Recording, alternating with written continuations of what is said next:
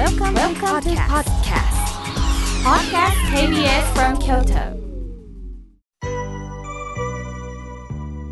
さあここからはたくさんのメッセージをいただきましたので順に紹介させていただきますまずはじめにおはがきをいただきました空を見上げてさんぎっしりとメッセージを書いていただきまして本当にありがとうございます自転車に乗れるように回復できたらいいなとのことです。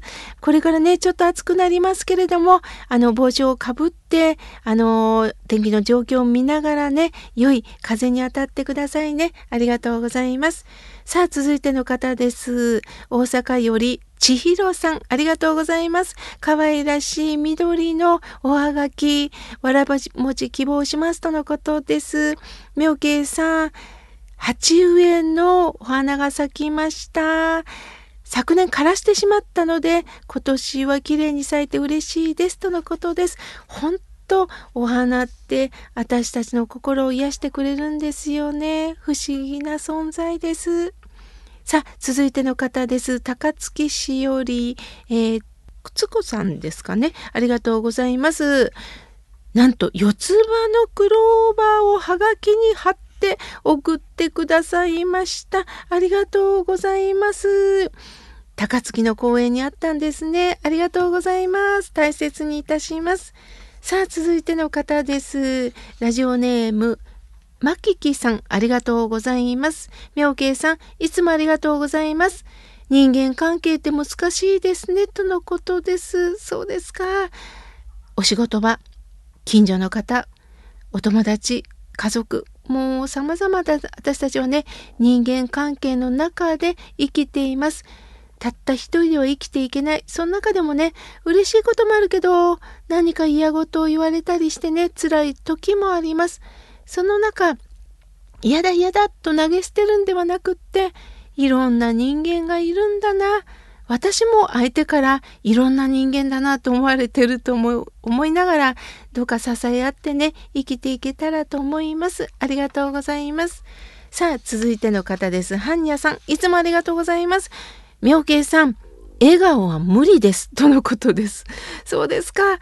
なかなかね、心で感じられないのに、そう簡単に笑顔って出ない時ってありますよね。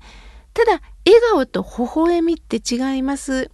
ああ、みんな頑張ってんだなって思った時にはなんかこう微笑むことができると思うのでねあの無理して出す必要はないです。なんか心が満たされた時にニコって笑えたらいいですよね。ありがとうございます。さあ、続いての方です。みどちゃんさん、ありがとうございます。この番組を聞くと本当に明るくなるんです。とのことです。そう言っていただいて嬉しいです。ありがとうございます。さあ、続いての方です。えー、阪急さん、ありがとうございます。阪急電車がお好きでしょうか？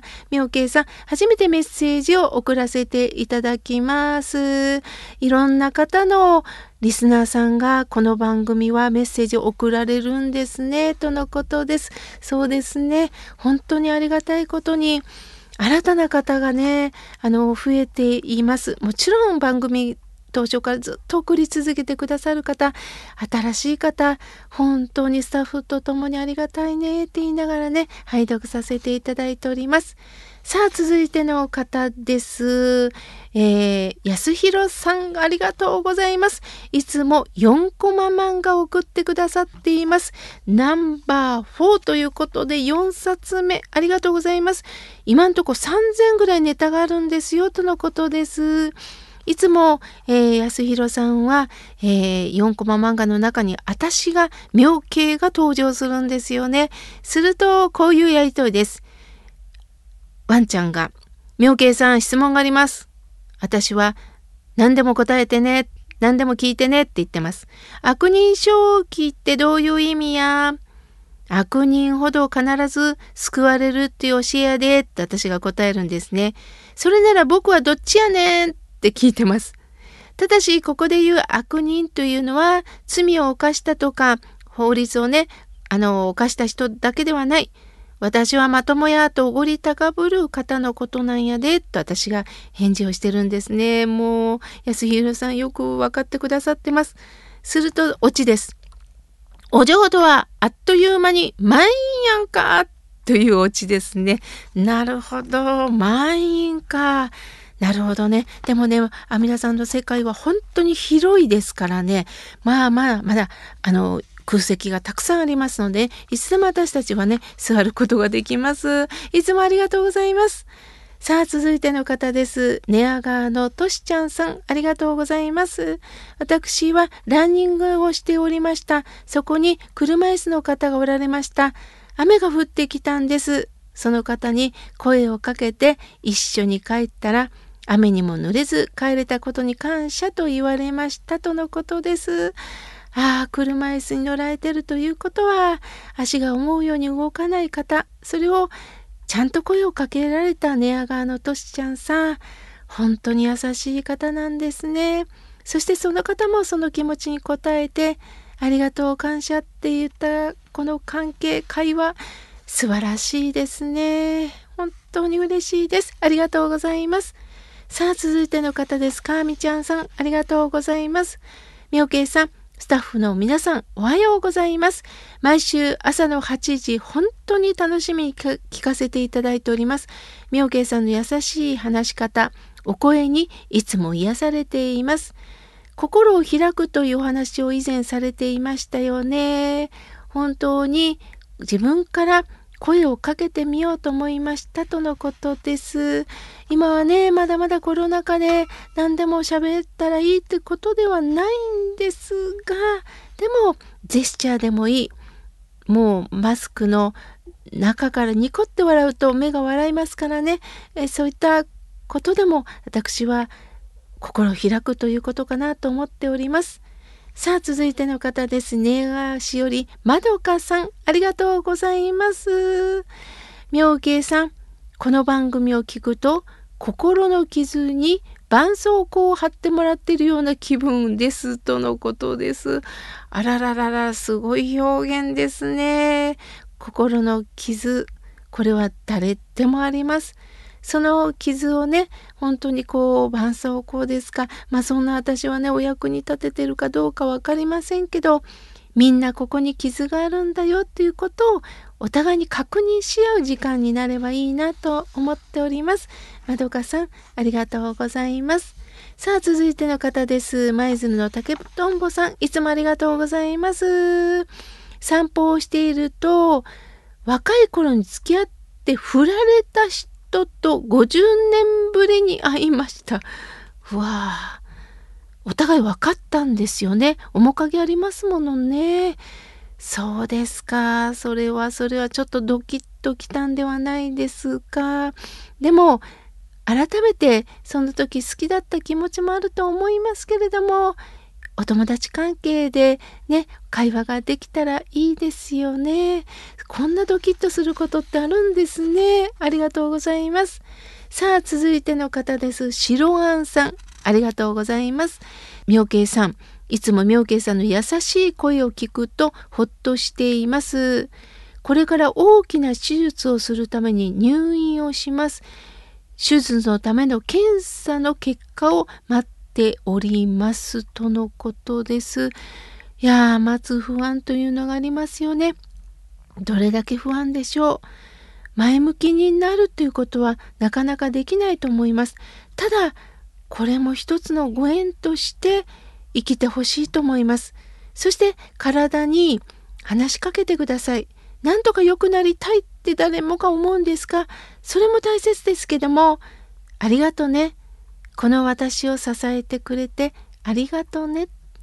ありがとうと体に声をかけてみませんか？シルアンさん、不安だと思いますけれども、私たちがついてますよ。見守ってますよ。続いての方です。吉吉さん、滋賀県よりいただきました。妙慶さん、先日は滋賀県で会社の、えー、講演会に来ていただきましてありがとうございます。私は協力会社の一人として、えー、拝聴させていただきました。なるほどと振り返る機会を与えていただいたこと、そして妙慶さんの人生が変わる神羅の言葉を買わせていただきまして、今読んでおりますとのことです。ああ、吉吉さんわざわざありがとうございます。嬉しいです。あの、最近ね、ちょっとコロナは緩和したということで、企業さんから、あの、講演会のお声かけをね、いただきました。先日は滋賀県の方にね、行かせていただいたんですが、吉吉さん、えー、聞いてくださってたんですね。嬉しいです。ありがとうございます。さあ、続いての方です。くんだみえさん、ありがとうございます。いつもありがとうございます。妙慶さん、心のこもったお話をありがとうございます。私は毎週土曜日の8時が待ち遠しいです。会わずとも話さずとも思いがあれば人の心に伝わる。私はこの番組を本当に大切にしたいと思っております。私は科学者ですが目に見えない不思議な世界を大切にしたいと思っております。妙慶さんこの番組って京都の財産だと本気で思っています。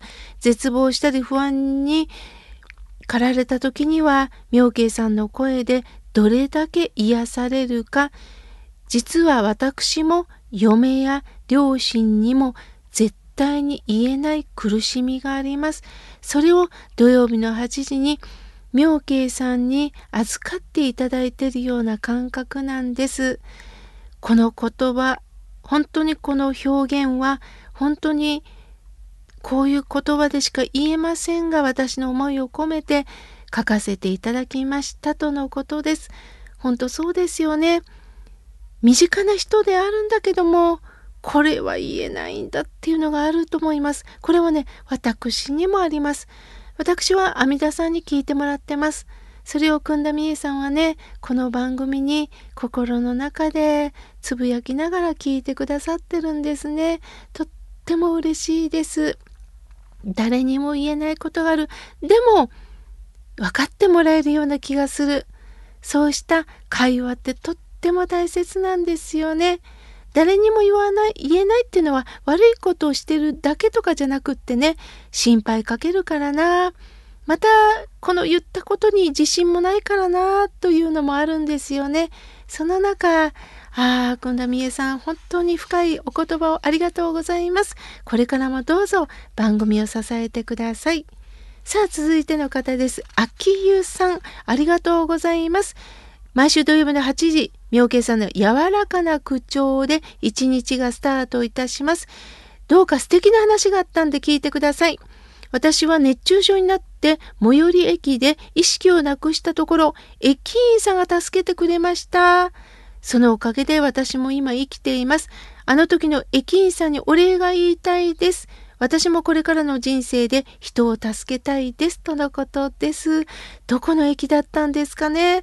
嬉しいですよね。もしも駅員さんこの番組聞いてくださってたら、私からも秋湯さんになり代わってお礼申し上げます。ありがとうございます。まだまだたくさんのメッセージをいただきましたが、来週紹介させていただきます。